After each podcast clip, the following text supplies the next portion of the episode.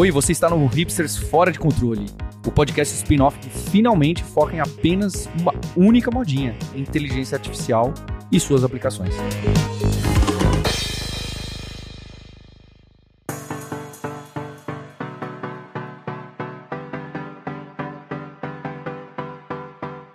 Olá, hipster! Está começando mais um episódio do spin-off do seu podcast favorito. Esse aqui é o Hipsters Fora de Controle, em que a gente traz notícias, repercussões, comentários, ferramentas de IA que fizeram chamar a atenção aí da gente na última semana. Eu sou Marcos Mendes e tenho aqui o Fabrício Carraro, viajante poliglota, host do podcast Deve Sem Fronteiras e PO da Alura, Sérgio Lopes, CTO da Alura e Guilherme Silveira, CIO da Alura. Tudo bem com vocês? Tudo, muito empolgado essa semana aí, Marcos. É semana quente agora e tem bastante coisa para falar. Animado também. Boa, esse podcast ele vai ser um desafio pra gente, porque vai ser como comprimir, parece que foram três anos de notícias em alguns minutos. gente topou esse desafio. Quero começar como eu comecei na semana passada, dando uma dica de uma ferramenta que pintou. Essa Paulo Silveira mandou pra gente, estava bem empolgado com ela, que é o AudioPen. Ele basicamente serve para você transcrever os seus pensamentos em áudio. Tem que responder um e-mail, por exemplo. Você pensa melhor em voz alta? Você pode falar, pensa ali. O plano gratuito, você tem áudios de 5 minutos que você grava, então fica à vontade para falar. Ele mastiga isso tudo e cospe ali para você um texto mais coeso, menor, né? Principalmente é importante isso. Eu fiz um teste falando de um jeito bem confuso, colocando uns dados específicos no meio. Ele devolveu um texto coeso com esses dados, não tirou nada que eu tinha colocado lá que era importante. Ele tem um plano pago que permite coisas como, por exemplo, você customizar algumas palavras. Sei lá, Marcos ele sempre coloca com O.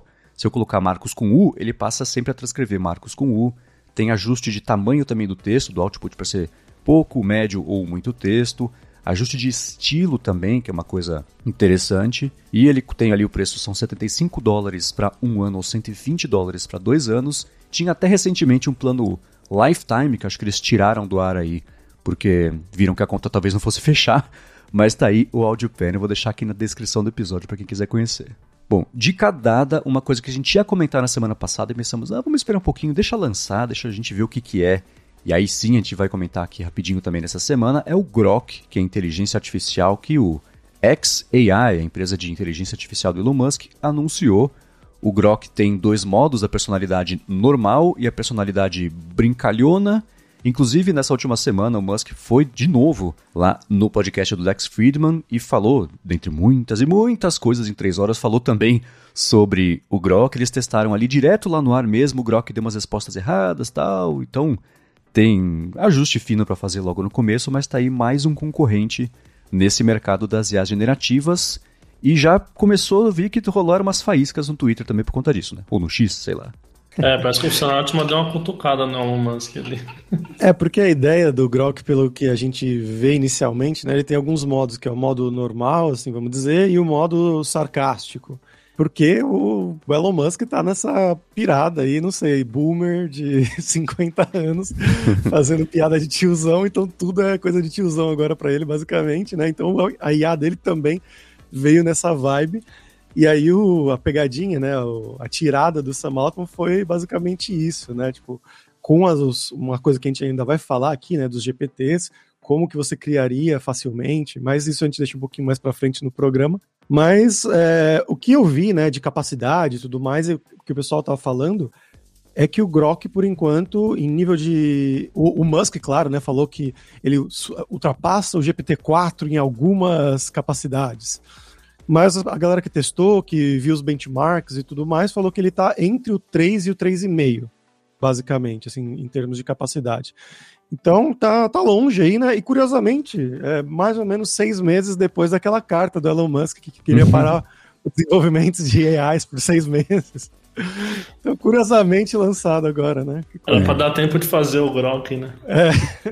é. O que eu achei bacana da discussão do Grok é que, assim, o, o Elon Musk, é, beleza, acho que em capacidade o Grok realmente está atrás do GPT, e, enfim, mas eventualmente ele vai alcançar, porque o Elon Musk, obviamente, não assinou a carta que ele mesmo fez, então ele vai continuar investindo. Mas o que eu achei interessante é que ele está nitidamente posicionando com relação a não censurar as coisas, né? Que é a mesma vibe de porque ele comprou o Twitter, né? Lembra a motivação dele lá no início? Ah, porque a internet precisa ser livre, etc e tal. Ele tem aquele posicionamento bastante liberal com relação a, a, aos discursos, né? Serem as palavras poderem serem faladas é, abertamente. E aí existe uma, uma leva razoável de pessoas que têm criticado o OpenAI recentemente porque eles têm capado o modelo. É, é, bem nítido, assim, tem exemplos que o pessoal vai descobrindo de coisas que funcionavam alguns meses atrás, hoje já a OpenAI responde assim, ah, não posso falar sobre esse assunto, ah, não posso... É, eles estão indo, né, o famoso play safe, né, a OpenAI está indo para o caminho do, cara, não vou entrar em polêmica, vou fazer primeiro um negócio que fala de todas as coisas que são que todo mundo concorda, as coisas que são polêmicas eu evito, né? Política, religião, opiniões, etc. E, tal.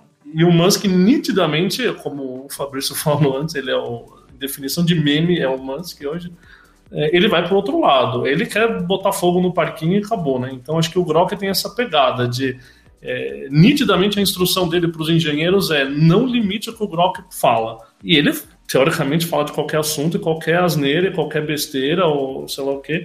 Que para um discurso, acho que liberal é um negócio que é, é o que Musk acredita, né? Deixar todo mundo poder conversar sobre qualquer coisa. Então eu acho que é interessante a gente ver o desenvolvimento disso ao longo do tempo, para entender o que, que uma IA menos censurada, é, como ela se coloca versus uma IA mais polida, que seria a OpenAI, né? Por enquanto, em capacidades também senti que está meio atrás, mas é o primeiro lançamento, óbvio. É, e um aspecto interessante é que o Grok vai ter acesso ao corpo todo de tweets, por isso até que ele reclamou da Microsoft, do Bing, da OpenAI, que também estava usando isso e limitou bastante o acesso a APIs, extração de tweets, etc.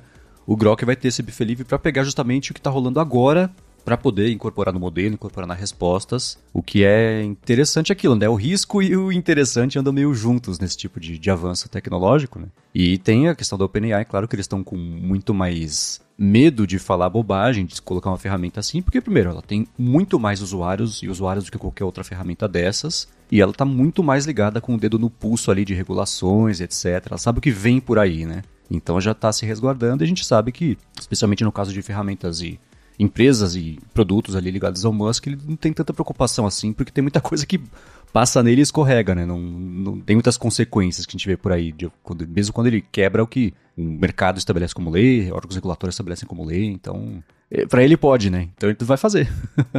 é, é, tem uma questão de perigo, assim, que a gente não sabe como isso vai rolar, como, como esses modelos generativos vão funcionar com essa base e como, na verdade, o Grok está sendo treinado, né? Quais são as restrições e se existe alguma restrição at all. Porque teve uma, uma história de alguns anos atrás, não sei se vocês lembram, eu acho que era no Twitter, ou era uma ferramenta da Microsoft de IA, que ela começou a aprender com o que as pessoas falavam para ela e ela virou nazista depois de uma semana. Uma era assim. Taylor. É, exatamente. Depois de um dia. Então, é, se o, o Grok teria potencial. É, se o Grok teria potencial de acontecer uma coisa similar ou não. Enfim. Olha, nessa briga aí pública do Sam Altman com o Elon Musk, né? O Sam Altman foi tirar sarro do Elon Musk e o Elon Musk pediu pro Grok responder o Sam Altman. Uhum. E gerou a resposta. Só nessa resposta, que é a que o Musk publicou publicamente, né? é de baixo calão, assim. Ele entra no. Ele manda. Em, é, depois a gente deixa o link aí pra quem quiser ler, porque é impublicável aqui no nosso podcast. Mas ele manda enfiar não sei o que, não sei aonde ali. Você fala, cara, é um negócio que você não vê o GPT falando, entendeu? Então tem um pouco disso, né? Rapidamente o Grok ali já. Cara baixou o nível da conversa muito rápido. que talvez seja a intenção do Elon Musk naquele, naquele assunto, né? Mas... É, uma coisa que eu tô curioso é para saber sobre o treinamento, mesmo parte de hardware, parte técnica específica disso para o treinamento dele. Eu vi que o Musk comentou sobre a quantidade de, de computação que foi usada para treinar mesmo o Grok, isso no podcast lá do Lex Friedman.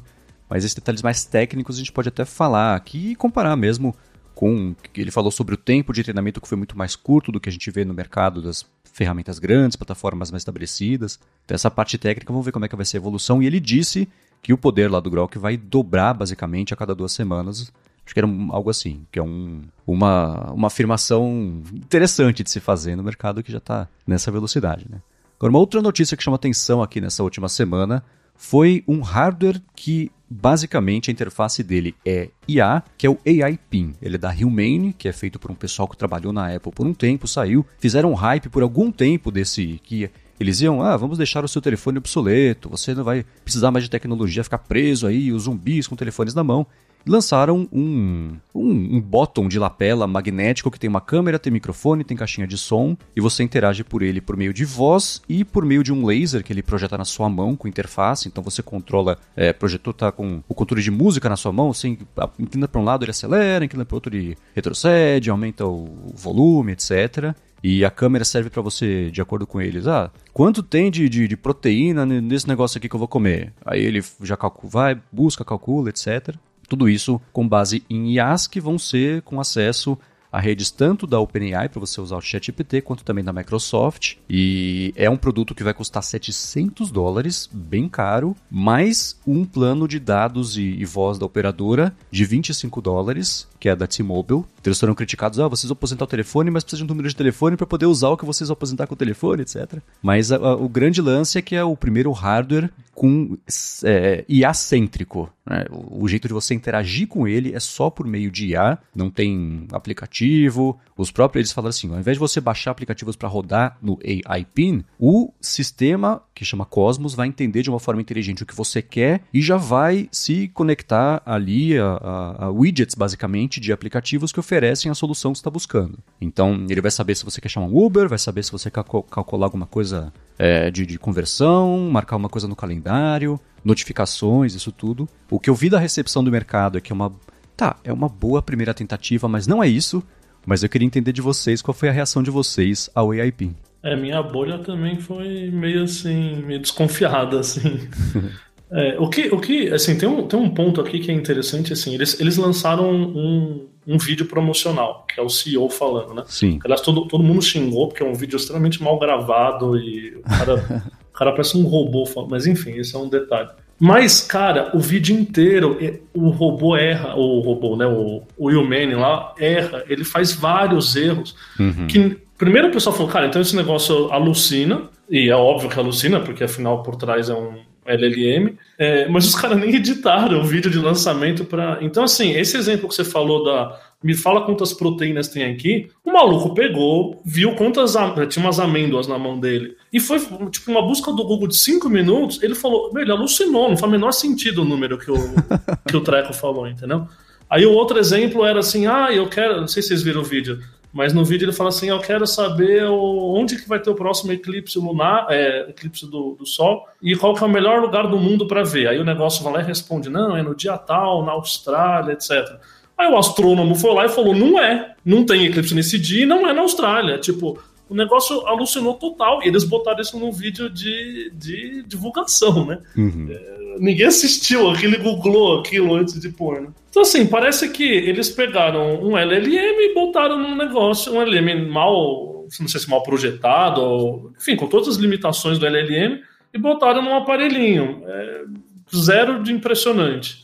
A interface em si de uso, é, eles vão bem longe, assim, ah, vai ter essa projeção na mão com laser. Mas, assim, gente, não sei, parece parece algo facilmente disruptável por qualquer uma das outras, sabe? A Apple, o dia que resolver fazer alguma coisa num, sei lá, alguém, alguém até falou assim, imagina a Apple botar uma câmera no, no AirPod, tipo, na pontinha do AirPod, vai ter o mesmo efeito e, e pronto, sabe? Eu não sei. Acho que é uma tentativa, mas, mas não me empolgou muito não, para ser bem honesto. Era exatamente isso que eu ia falar, Sérgio ele quer ser um substituto do celular, só que ele é pior que um celular, na verdade, né? Então, é, a Apple já deve estar tá fazendo, e com certeza já está fazendo isso. A Google já tem o LLM dela que ela pode botar num Pixel, a Samsung, qualquer uma dessas empresas maiores assim vão aplicar isso em um celular que vai ser uma Super Siri, um Super Jarvis, OK Google, seja lá o que for, que vai fazer essas coisas para você e eu não quero, será que eu quero ter um laser na minha mão? eu já tenho um celular com a telinha bonitinha que eu consigo ver um vídeo no YouTube, sabe? Não sei se eu tô sendo meio boomer aqui agora, mas sei lá, a qualidade de imagem de um projetor na mão vai ser igual de uma tela de, de LCD, sei lá, uma tela de celular. Seria tipo uma empresa nova tentar lançar uma LLM e para que tenha algum ponto diferencial, ela faz com que a LLM seja engraçadinha. Seria isso, né? Já tem LLMs potenciais super boas, E aí uma empresa vem e lança uma engraçadinha, que não serve para nada, é super aquém, de duas versões atrás, mas é divertida. Seria meio que isso? É, tem uma que eu vi esses dias aí, que é alguma coisa assim, então entendi. Muito bom. É, eu acho que nesse exemplo a gente nem enxerga um futuro, né? Esse da Humane parece difícil enxergar um futuro, porque Hum. Sei lá. É, a minha impressão é que eles estavam desenvolvendo esse produto e aí vieram os LLMs. E eles colocaram as duas coisas juntas. Porque isso não foi desenvolvido no, só no último ano, é um projeto que vem de mais tempo. Né? É. Então apareceu a oportunidade de incorporar, ótimo, vamos colocar isso aqui, já estamos fazendo o mesmo, junto uma coisa com a outra, e vamos lá. Né? É, saiu faz um tempo uma notícia de que o Sam Altman e o Johnny Ive vinham conversando sobre o que poderia ser um primeiro hardware envolvendo inteligência artificial, etc. Foi uma coisa que ficou meio no ar, né? Então isso já está sendo pensado. E, por exemplo, do lado da Apple, isso foi até uma coisa que eu comentei ontem no Threads. A Apple teve esse, né, lançou em 2011 a Siri. Nos últimos anos, lançou coisas como o Siri Intents, que é basicamente a Siri se conectar a pedaços do aplicativo para fazer já alguma coisa sem ter que entrar no aplicativo. Os App Clips também, né, que eram pedacinhos do app que você não tem que instalar o app inteiro. Se a Siri fosse mais próxima de um modelo conversacional mais inteligente, a Apple já poderia ter oferecido isso, né? Uma oportunidade perdida gigantesca para ela. E tem notícia, o Mark Gama da Bloomberg sempre fala, ah, Apple está fazendo um LLM, o Tim Cook basicamente confirmou que eles vêm trabalhando em coisas assim também na última divulgação de relatório é, fiscal, mas ela tá, tá, certamente vai chegar alguma coisa para ela aí, mas todo mundo imagina mais uma Siri inteligente do que um hardware específico focado em IA, mas apesar desse AI PIN não parecer ser esse futuro da materialização de uma IA conversacional, IA generativa, etc., eu vi como, tá, que bom que vocês não fizeram mais um telefone. Que vocês fizeram alguma coisinha diferente, tentaram. Erraram? Provável, né? Daqui um ano a gente vê se alguém lembra do PIN. Ou se vai sair o segundo com umas correções. Mas ainda assim, tirando esse ceticismo, esse pessimismo, putz, não é isso falar, tá, que bom que vocês tentaram alguma coisa e. É, valeu a tentativa, né? É, é exato. e é com o dinheiro dos outros mesmo, né? Alguém que deve estar financiando isso aí, então. Exato. É, vamos fazer uma futurologia aqui agora, ó. Tô olhando, a gente tá gravando o episódio aqui dia 10 de novembro de 2023. Outubro do ano que vem, no lançamento do iPhone 16 Pro, Max, Ultra Plus, já vai ter uma Super Siri LLM. E ninguém é. vai lembrar mais do que é o Humane, então vamos ver. Vamos ver se ele está certo ou não, hein? Eu vou colocar no calendário aqui. Eu acho que o legal do PIN, gente, é que assim, existe um produto da Google que tirava fotos automáticas, vocês se lembram? Você vestia e tirava fotos automáticas. Eu achava um negócio super legal. Saiu de, de linha, como muitos produtos físicos do Google, né? E hum, eu achava super legal. Então, eu, te, eu, eu tento usar o celular e o GPT para conversar e resolver algumas coisas minhas enquanto eu estou andando, enquanto eu estou pensando, etc. E não consigo. Então esse PIN, poder colocar ele e resolver essas coisas seria muito legal. Mas nem a, a IA, a LLM consegue fazer, a LLM atual, né, consegue fazer isso para mim. Então, poxa, né, uma outra, então, hum, parece estar muito longe mesmo. Bom, daqui a um ano a gente vê. E também o que é interessante é que esse produto pode inspirar outros hardwares, né, que também envolvam IA e hardware mesmo, a chegar ao mercado. Pode até ter começado uma espécie de corrida aí nesse segmento, o que no fim das contas é bacana, mas é, é isso aí, né? Agora, para a segunda parte aqui do episódio, a gente vai fazer uma coisa um pouco diferente em relação aos últimos episódios, a parte de entrevista de últimos episódios aqui do Hipsters Fora de Controle. Então vamos lá, vamos ver com quem que a gente vai conversar.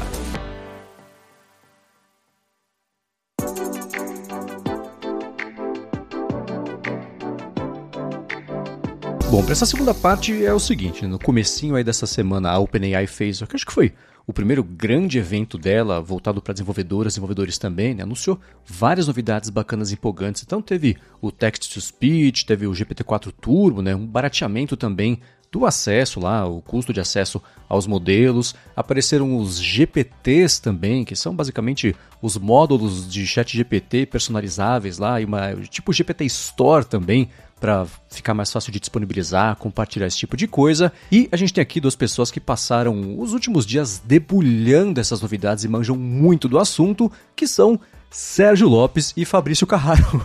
então, vamos lá, como é que tem sido esses testes aí dessas novidades todas que a OpenAI anunciou nessa semana? Nem dormi segunda-feira, Marcos. Antes de, de, você falar sobre os GPTs, Sérgio, que eu acho que essa é a cereja do bolo, na verdade. Ou não, né? Vamos ver. Mas Várias. GPT... Um bolo cheio é. de cerejas essa semana. O GPT-4 Turbo, ele me deixou bem animado, na verdade, tipo, porque eles falaram que é o modelo mais bem treinado, né? Ele tem, ele é mais evoluído do que o GPT-4 em várias coisas, tanto em capacidade quanto na, na, no treinamento dele, né? Que o GPT, até o 4, né? Ele era treinado até setembro, ele tinha conhecimento sobre o mundo até setembro de 2021, e esse GPT-4 Turbo ele tem até abril de 2023, então ali mais ou menos uns 6, 7 meses atrás agora. E é, eles além prometeram ir atualizando, né? Falaram que eles Isso. querem ir atualizando com alguma frequência. É, eles vão ter vários GPTs 4 turbos, tipo, mês, não sei, dezembro, janeiro, e aí vão atualizando, é, tentando manter o mais atualizado possível com conhecimento sobre o mundo, né? Isso é uma coisa bem interessante, bem legal, com um bom potencial. E outra coisa é a janela de contexto dele, que aumentou muito agora, né? Ele foi para 128 mil tokens na janela, né? Que são, vocês sabem, né? Tokens são quase palavras, mais ou menos, né? Mas 128 mil é, eu vi um pessoal falando que dá mais ou menos um livro de 300 páginas. Então é coisa pra caramba que você pode colocar lá que ele vai conseguir analisar e fazer é, ao mesmo tempo, né, e gerar uma resposta para isso, interpretar e tudo mais. Quantos tokens eram antes? O máximo era 32 o... mil, é. É, o, liber... o que tinha liberado para todo mundo era 16, aí tinha algumas pessoas que tinham acesso de 32. Eu não tinha, por exemplo. mas agora esse de 128 ainda não tá liberado para mim, mas é, promete, promete, eu tô bem animado com isso. Que passou o Cloud, né, que a gente falava nas últimas semanas que o Cloud era o top de linha de janela de contexto, com 100 mil tokens, agora 128 mil, subiu bem mais até, né? É quase um GPT 4 a mais do que o Cloud, basicamente. E aí, é como você falou, Marcos, a gente teve o Texas Speech, teve a nova versão do Whisper, né? Algumas coisas de fine tuning, né? De refinamento, da, o barateamento que eles falaram, né? O GPT-4 era, muita gente reclamava que era muito caro, que para você implementar, né? Inclusive a gente estava implementando, fazendo testes dentro da Alura, né? Com a Alure, para usar o 3.5 Turbo, usar o 4, e o 4 acabava saindo muito caro. O 4 Turbo tá de duas a três vezes mais barato do que o 4, pelos testes que eles fizeram lá, né? Então, de tanto de tokens de input, né, que ele recebe, quanto os tokens que ele vai gerar na resposta, os dois estão mais baratos. Mas eu acho que eu que vou deixar o Sérgio falar agora, né, dos os GPTs nessa marketplace que isso foi uma das coisas mais interessantes que eles trouxeram. Antes, deixa eu só fazer uma pergunta rápida. O acesso, o GPT Plus segue custando 20 dólares por mês. É o acesso aos para você poder usar na parte de desenvolvimento que essas chamadas ficaram mais baratas, é isso? Isso, isso. É quando você Beleza. vai fazer chamadas para a API do GPT. Aliás, é, é bom, bom que você colocou isso, Marcos, porque eu acho que tem do, é bom separar essas coisas. Então, tem uma categoria de anúncios para desenvolvedores, que a gente está falando aqui de APIs, etc., e uma categoria de anúncios para o chat GPT, que é o produto consumidor deles, tá? São duas. É como se fosse dois keynotes em um ali, porque então, tudo isso que a gente estava falando até agora, do, do modelo do GPT-4 Turbo novo, ser mais barato, ele é mais rápido, tem a janela de contexto maior, conteúdo atualizado, etc. e tal. A gente está falando do, do, modelo base, né? Nesse caso, ele afeta as duas coisas, porque ele está tanto disponível via API quanto disponível no chat GPT Plus para quem está pagando. É, já é um novo modelo do, do chat GPT, é, do, do GPT, né? E aí eu só queria, eu queria, fazer alguns comentários nos pontos que o Fabrício trouxe, porque é, a janela está gigante agora, 128K, mas o pessoal está começando a experimentar sobre a qualidade dessa janela. Porque assim como o Cloud, a gente percebia que assim, ah, ele tem uma janela gigantesca, mas a LLM se perde muito fácil quando você passa alguma coisa muito grande lá. Então, esse é um ponto que o pessoal ainda está experimentando. E aí, dependendo do tipo de atividade que você precisa fazer, talvez não dê para se empolgar tanto com 128, porque ele vai perder alguma precisão ali importante. Então, eu vi uns testes que o pessoal. Eles faziam já na época do Cloud, que era ele pegava um livro é, famoso, sei lá, Alice no País das Maravilhas, e colocava ali no meio uma frase do tipo e aí ela comeu cachorro quente com sorvete azedo, sei lá. E perguntava para o LLM: Você viu alguma coisa estranha nesse texto, né? É, ou alguma coisa, até mais, uma frase mais estranha que essa, né? É que Alice eles... no País das Maravilhas, essa frase seria normal. É. Seria normal, é. acho, que foi, acho que foi um mau exemplo. Né? Mas pensa um livro com uma frase nada a ver ali, né? Tipo um emoji no meio, whatever. E aí o pessoal foi percebendo que, é, tanto no Code quanto no GPT-4 grandão, você. a posição que a frase tá afeta a qualidade do modelo. Então o pessoal percebe que, apesar da janela ser grande, as coisas que você escreve no começo da janela ou no final, elas são mais facilmente detectáveis pelo modelo ou, lembradas pelo modelo do que as coisas do meio. Tem até uns papers que falam sobre isso. É, um, é o problema dele esquecer o meio ou algo assim. E aí tem alguns limites. Eu cheguei a ver uns testes que o pessoal falava, cara, até 50, 60 mil tokens ele lembra com, com relativa facilidade o meio. A partir de 60 mil tokens ele começa a se perder nesse miolo então, dependendo do que você for fazer, não, não serve. Então, é, é lógico, é, tem três dias que o pessoal lançou isso, tá? Então, ainda tem muito estudo pela frente para enxergar, né? Onde vai. Mas, no fim, é, é, talvez essa janelona não seja tão útil quanto a gente acha, né? Enfim. É, mas fiquei bem empolgado aí com o GPT-4 Turbo mais barato, mais rápido, mais atualizado e, enfim, mais melhor em todos os aspectos, né? É, e aí, em, em, em, junto com isso, né, além do modelo novo, eles lançaram umas APIs novas. Então, aqui falar dois minutinhos para os desenvolvedores que estão nos ouvindo, mas ficou muito mais fácil de você usar o GPT como desenvolvedor. Eles lançaram umas APIs de assistentes que eles falam. É, que é diferente de antes. Quem já usou a API sabe que você tinha que chamar o, o chat e aí você passava a mensagem para o chat, ele te dava a resposta, né? Isso API. É, aí se o usuário mandou uma mensagem a mais, você tinha que mandar de novo lá para o chat, com todo o histórico. É, a API do chat GPT sempre foi é, stateless, que a gente fala, ela não guardava estado. Então, cada interação do usuário, você tinha que mandar tudo de novo e voltar tudo de novo. Manda tudo de novo e volta tudo de novo. Que no fundo é um jeito que o próprio GPT funciona. Né? Sempre que o GPT trabalha, ele é, você manda mensagem a mais, na verdade, ele está levando o histórico anterior junto para poder responder a mensagem a mais. É, só que agora eles encapsularam isso numa API nova de assistente, que é uma API stateful agora. Então a ideia é que você pode criar um assistente stateful e aí você vai mandando mensagens a mais e ele vai respondendo e guardando o estado lá do, lado, do lado dele. E ele mesmo consegue fazer algumas coisas como, por exemplo, comprimir o histórico se ele estoura o tamanho da janela ou truncar o histórico. Coisas que antes a gente fazia muito com LangChain, que a gente já falou bastante aqui no episódio, que o LangChain tinha várias facilidades para os desenvolvedores para manipular LLMs porque eles eram meio crus de usar. Pois é, é a OpenAI lançou uma API que tem um quê de LangChain em vários aspectos ali, para ajudar a facilitar. É, um outro aspecto que vem agora via API também é que ele permite você usar as outras, é, os outros recursos que o ChatGPT já tinha, como por exemplo o Dolly, o Code Interpreter, que é aquele executor de código Python que a gente usava no ChatGPT Plus para fazer análise de dados.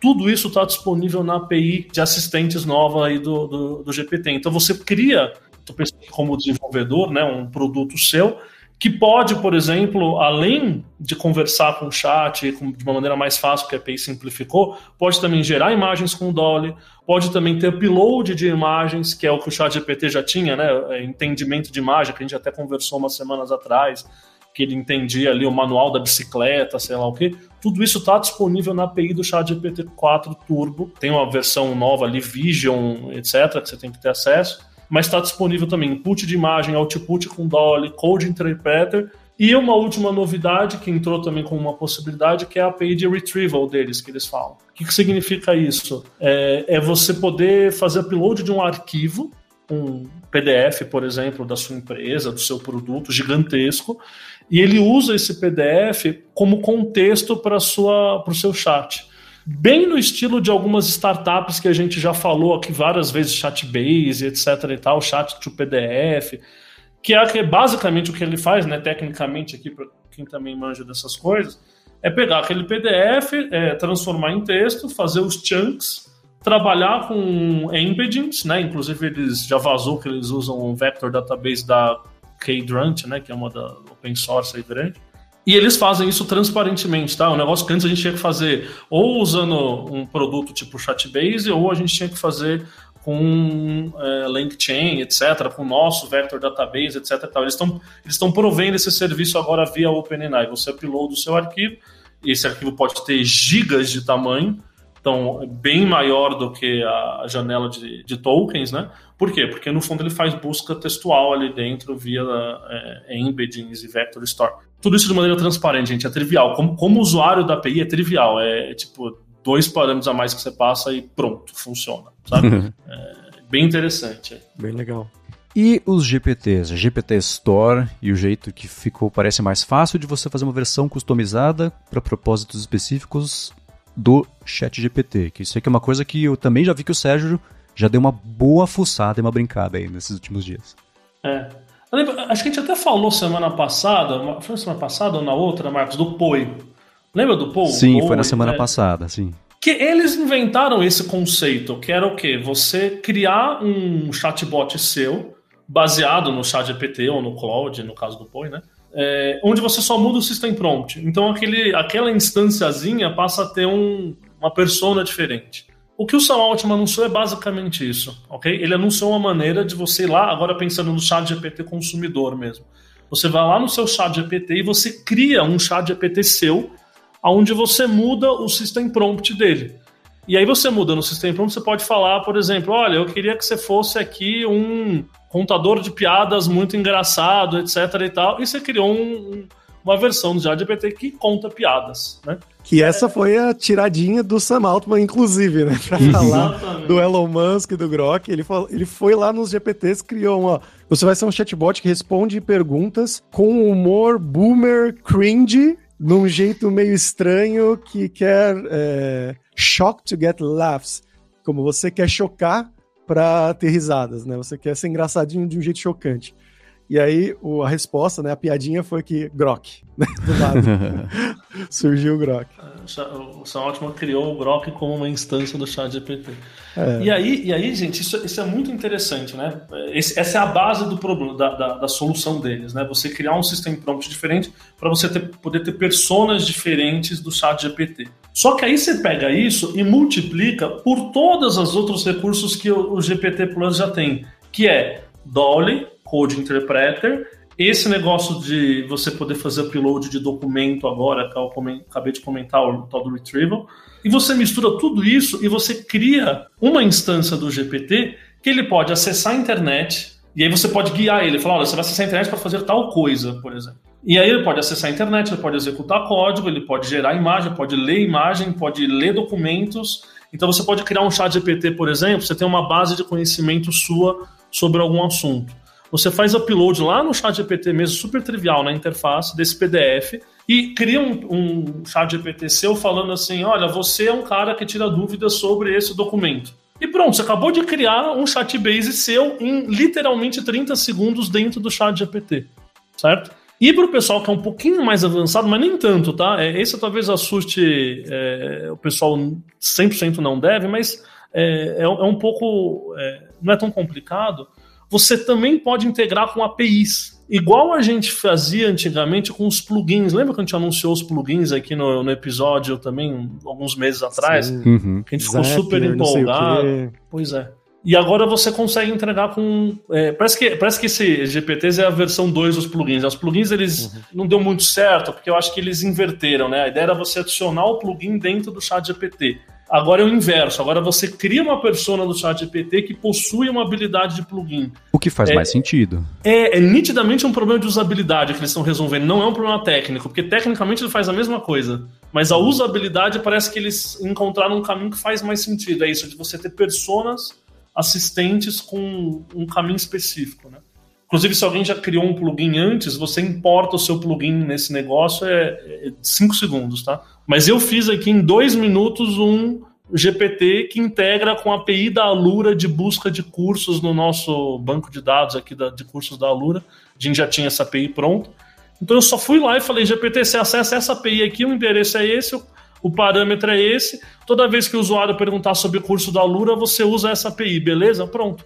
E eu acabei de criar um GPT que é, busca no catálogo da Alura real time, ou seja, um curso que acabou de sair, ele vai saber não é baseado no treino dele, mas é real time. Isso em, gente, dois minutos, né? E, e a internet está explodindo com as possibilidades desse, como criar GPT de coisas aleatórias. Uhum. E como foi o desempenho desse GPT, desse bot? A gente vai falar bot GPT de um jeito meio intercambiável aqui, mas o desempenho disso, depois que quando você começou a testar. Qual que é o. É, e, qual é a sua definição de desempenho? É, Não, e, rapidez ah, ou as informações vieram corretas, a qualidade da, da, da, da informação que ele te entregou com base nas perguntas que você fez. É, eu ia perguntar exatamente isso, a qualidade e a, o nível de alucinação. Então, eu acho, eu achei que ele foi é, melhor do que alguns experimentos que eu já tinha antes. O fato é, você pega um chat base hoje, por exemplo, ele também alucina, certo? Porque no fundo ele é baseado em GPT. Então ele alucina, isso é um, isso é um fato. O modelo tem é, possibilidade de alucinar. Mas eu achei que ficou mais interessante do que eu estava esperando, tá? É, a maior parte das coisas ali ele respondeu corretamente eu fiz até umas perguntas assim de coisas que eu sabia que não tinha curso da Lura e ele falou: Olha, isso aqui não tem, mas eu te indico um podcast. Ah. Eu perguntei se tinha curso de LangChain. E a gente ainda tá gravando o curso de LangChain, tá? Então fica spoiler aqui. É, mas não tinha curso de LangChain lá. Aí ele falou: não tem curso de LangChain, mas no podcast Hipster Sem Fronteiras tem esse episódio que cita o LangChain. Caramba. E, e, lógico, por que, que ele sabe disso? Porque está indexado, os podcasts estão indexados dentro do, da plataforma da Lura, ok? Os alunos da Lura têm acesso a todos os podcasts da Lura. Então ele já percebeu que não era um curso, era um podcast, ele mesmo falou: olha, mas esse episódio comenta, né? E linkou para o episódio funcionando, tá bom? Mas ele tem, tem algumas alucinações. Eu peguei um momento ali que ele inventou um curso que não tinha, ou um curso que tinha, mas ele errou o link. mas eu acho que ele mais acertou do que errou, para ser bem Legal. honesto. E, e, eu gastei tipo um minuto escrevendo o System Prompt, tá? Talvez se eu tivesse gastado 10 e pensado sobre, olha, mantém a estrutura dos links assim assado. É, a própria API que eu passei para ele não é otimizada para LLM, então a API devolve um monte de coisa. E a gente sabe que quanto mais texto a gente joga para LLM, mais possibilidade de alucinar. Então, talvez se eu tivesse uma API muito mais enxuta, que devolvesse especificamente olha, o link, o nome do curso, uma frasezinha, talvez ele alucinasse menos. Então, assim, eu estou falando de um experimento de literalmente cinco minutos que já me deixou impressionado. Com certeza, eu acho que se a gente dedicasse um pouquinho mais, dava para fazer coisas mais divertidas. É, eu gostei que nesse meio do caminho o Sérgio também acabou alucinando e criou o podcast Hipster Sem Fronteiras. Pode ser uma previsão de futuro aí de uma coisa que vai chegar, quem sabe. A gente conversa com o Fabrício e vê o que faz com isso. Mas... Inteligência artificial, esse aqui não é o Sérgio, não. É, exato. Pegamos a, o LLM do Sérgio participando aqui com o Avatar. Teste de é... Turing ao vivo. Mas esse, a, o acesso a esses GPTs é uma coisa que ainda está sendo distribuído aos pouquinhos. O Sérgio, quando fez esse, esse GPT sobre os cursos da Alura, ele mandou o link pra gente mexer aqui, eu tava sem acesso, agora eu consigo, Nessa última madrugada ele já deu acesso, apareceu uma aba explorar já com uma série de GPTs feitos pela OpenAI, desde me ajude a cozinhar, até a dica de, sobre tirar mancha de roupa e coisas sobre lavar roupa, onde me ajuda a entender os memes e as, as, as, gírias da galera. É, a maioria é inútil, né? Você, é, olhando assim, você fala, a maioria é bem inútil, mas eles fizeram alguns com algumas empresas também, né? Eles uhum. juntaram com, com a própria Zapier, né, para fazer Sim. um GPT Zapier, que aí ele vai, em vez de você ter que ir lá criar adicionar o plugin, né? Que o Gmail que vai conectar com não sei o que, com o Twitter, com o Instagram. Você pode fazer isso por mensagem de texto, né? Basicamente, com o prompt que você vai dar e o próprio GPT conectado com o Zap, né? Como um plugin faria, basicamente, uhum. né? Como o Sérgio falou. Mas é, é, bem interessante o Canva também, né? Eles anunciaram lá no Keynote que o Canva também tem um com eles, né? Então você pode criar a base de uma imagem usando o Dolly, né? Que vai criar uma imagem para você, que já vai importar diretamente para um layout do, do Canva. Então são Sim. coisas um pouco mais interessantes. E é interessante também que a gente voltando para o começo da conversa, agora com o GPT, dá basicamente para criar justamente o AudioPen, né? Que a gente estava falando da. Pois é. Eu acho que hoje, hoje você vai lá no, no GPT, você cria ali, ah, me dá um GPT novo que, dado o input dele, ele resume é, o input, tira palavras repetidas, é, organiza o assunto, etc e tal, que é exatamente o que o Audio faz. Né? Então você cria um prompt bonitinho desse, e aí você cria o GPT, e aí você usa o input dele com o Whisper, que já tem no aplicativo do celular, né? Conversa com ele. Ele vai fazer basicamente o que o AudioPen faz, né? Uhum, sim. E é claro que a gente tá louco para saber como é que vocês que estão escutando vão usar, quais são os GPTs que vocês vão criar. Se vocês quiserem, façam o seguinte: vocês podem criar o GPT Vai em hipsters.tech no post desse episódio, colhem nos comentários lá para a gente poder dar uma olhadinha no que, que vocês estão fazendo, os experimentos de vocês também, vai ser uma coisa bem interessante. Para finalizar esse papo, olhando de modo geral, né, considerando esses anúncios que a OpenAI fez nessa semana, em que posição que fica o ChatGPT em relação a essas outras IAs? O que que está tá apontando para onde isso? Uma facilidade de criação com, por pessoas que não tenham familiaridade com a parte de código, APIs, etc. É um aprofundamento para essas pessoas que têm essa familiaridade. Para quem que vocês acham que a OpenAI está tentando é, ter mais apelo? Ou a resposta é sim, para todo mundo? Como é que vocês estão vendo para onde está apontando isso aí? Eu tenho achado que para todo mundo, honestamente, Marcos, porque eles estão colocando essas melhorias, né, abertas para todo mundo, né? Tanto no Chat GPT para quem paga lá, e agora também eles mudaram o negócio do menu, que antes você tinha que escolher, né? Eu quero usar o Dolly, quero usar o Code Interpreter, né? O Advanced eh, Data Analysis. Agora é uma coisa fechadinha lá do lado esquerdo, né? Que só no prompt ele já consegue entender o que, que você quer fazer, o que, que você quer usar realmente, né? Então, eles estão dando esse foco no público geral, vamos dizer assim, né? Que é um UX UI, mas também para os desenvolvedores. Uma coisa que o, o, Sérgio falou bastante durante o episódio, né? Da, as melhoras da API que foram consideráveis, foram realmente consideráveis. E essa parte do GPT que também afeta as duas coisas, acaba afetando tanto pessoas que vão desenvolver seus próprias, suas próprias coisas, e comparando com outras coisas do mercado, eu acho que é, eles estão se colocando muito à frente, surpreendentemente. Eu achei que eu tinha a impressão que se fossem lançar alguma coisa nova seria só uma melhora de modelo. Mas eles estão, o que eles estão lançando é uma melhora de produto também. Eles estão meio que querendo ou conseguindo dominar o mercado de produto, e isso é uma coisa bem, bem interessante, bem surpreendente. A gente não está vendo ainda as outras empresas fazerem isso aqui na questão de produtos. então, é, na minha opinião, eles estão vendo os dois e estão se colocando bem à frente do mercado, assim. É, eu também acho que eles estão apostando fortemente no, no, nas empresas desenvolvedores, ao mesmo tempo que eles têm um lado cliente aí, consumer forte com o chat GPT. E ouvindo as mensagens ali do São Altman no Keynote, é, fica bem claro que esse lançamento do mais GPTs e essas ferramentas a mais aí que a gente está falando. Aliás, tem um, tem um parênteses aqui que acho que eu nem comentei, mas que é interessante, né? Desse monte de coisa que o ChatGPT lançou, um ponto é que agora você tem um único modelo do ChatGPT 4. Antes você precisava usar o Dolly ou o Code Interpreter ou o upload de imagens separadamente, né? Você tinha que escolher antes. Agora é um modelo só e ele consegue fazer tudo. Então você consegue desde executar um código, a gerar uma imagem, a ler um PDF, a navegar no Bing, tudo no mesmo, no mesmo chat, né, ao mesmo tempo. E por que, eu lembrei disso? Porque você vê na frase do Sam Altman que ele realmente está encarando que eles estão montando um super agente né, no futuro capaz de te auxiliar com tudo, é, com qualquer atividade humana aí possível. Ele é bem humilde no, no no Keynote, dizendo que ele, ele entende que são primeiros passos para isso, tá? E realmente, tá? Você olha hoje e fala, ah, ele consegue desenhar, ele analisa, ele faz. Que tem algumas utilidades, mas ele ainda não é o super agente que vai te ajudar em tudo. Até um pouco do que a Yumene estava querendo que fosse o dela, e obviamente também não é.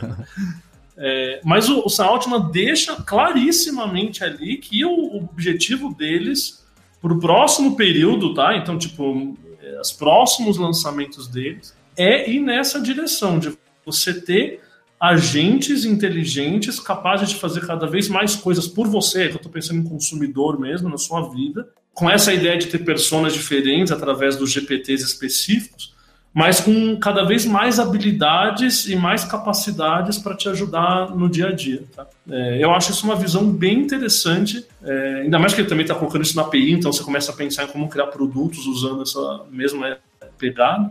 Mas essa ideia é bem interessante de mostrar para o usuário de ele ter ali um exércitozinho de agentes diferentes, com habilidades diferentes, mas super capazes de fazerem atividades é, importantes para ele. É, e ele termina o keynote, a gente vai deixar, obviamente, o link do keynote aqui no episódio. É, e ele termina o keynote falando que no evento do ano que vem a gente vai olhar para o evento desse ano e falar: nossa, eles lançaram umas coisinhas meio bobinha, né? Que ele deixa no ar assim, falando, cara, isso aqui é o começo do começo, a gente tem um bilhão de coisas muito mais avançadas sendo cozinhadas aqui internamente que a gente pretende anunciar ao longo dos próximos meses, próximo ano. É lógico, né? Ele, como CEO da empresa, o trabalho dele é criar expectativa para o futuro. Mas, dado que eles sempre entregaram nos últimos 12 meses, eu fico. Sim. Com eles, eu não tenho tanto. É, eu não fico com medo de, de, de, ser um bravata, não. Né? O Musk até hoje não entregou carro autônomo, então eu sei lá o que, que ele vai fazer pro Grok. mas, mas o Sam Altman entrega tudo que ele fala, então ele deixou bem no ar aí de que esse é um primeiríssimo passo para essa visão de agentes maiores, autônomos, talvez autônomos até, é, ainda não são autônomos, mas com mais capacidades e mais impermeados aí em, em coisas do dia a dia das pessoas. Bom, a verdade é que a gente está num momento muito empolgante para isso. Há três meses a gente não achava que ia estar tá nesse estágio, com essa maturidade das coisas e uhum. esses tropeços de não saber se é produto, se é serviço, que a gente até questionou aqui que a OpenAI veio cometendo ao longo dos últimos meses, agora dá para ver que eram eles, de fato, tropeçando e mudando ali a direção do, do, do, navio, encontrando jeitos mais eficientes de disponibilizar isso como produto e como serviço para gente. E eu vou reiterar, estou muito curioso, a gente está muito curioso para saber quais são os GPTs que vocês vão criar. Então criem, compartilhem com a gente, a gente quer ver a criatividade de vocês em ação. E para você que quer começar a estudar inteligência artificial e saber tirar mais proveito da parte de APIs e etc., tem, é claro, a Escola de Inteligência Artificial da Lura, com cursos e, enfim, com aulas e formações para o pessoal criativo, galera de programação, UX para dados também. Então, inteligência artificial generativa para você mexer com Midjourney, ChatGPT. Tem ChatGPT programação, curso específico também, Machine Learning, IA no Photoshop, esses são só alguns. E também o Fabrício tem feito uma série especial sobre IA lá no YouTube da Lura, né? Exatamente. A gente está vendo cada semana uma dessas coisinhas, né? Tanto ferramentas como usos de, de ferramentas e também como que funciona o ChatGPT por detrás dos panos, né? E esses modelos LLM em geral, na verdade. A gente está lançando um episódio por semana, então acho que vale muito a pena ver. E em breve a gente vai ter um episódio que é para como você poderia criar um, um GPT próprio usando Python, né, programando, conectando com a API do ChatGPT, só que ainda ele foi gravado no, na maneira antiga, na maneira stateless, né? Então a gente pode gravar no futuro também um novo episódio com a maneira stateful, mas de qualquer jeito vai servir para vocês entenderem como se faz essa comunicação com a biblioteca, né, da OpenAI, com a API deles e tudo mais, como você chama, escolhe o modelo, a temperatura, que é um conceito bem importante que a gente não vê no ChatGPT, mas a gente consegue ver na API. Enfim, a gente explica várias dessas coisas lá nessa websérie. Muito bem, os links, é claro, vão estar na descrição do episódio, também hipsters.tech e na sexta-feira que vem tem mais. Hipsters, abraços, tchau.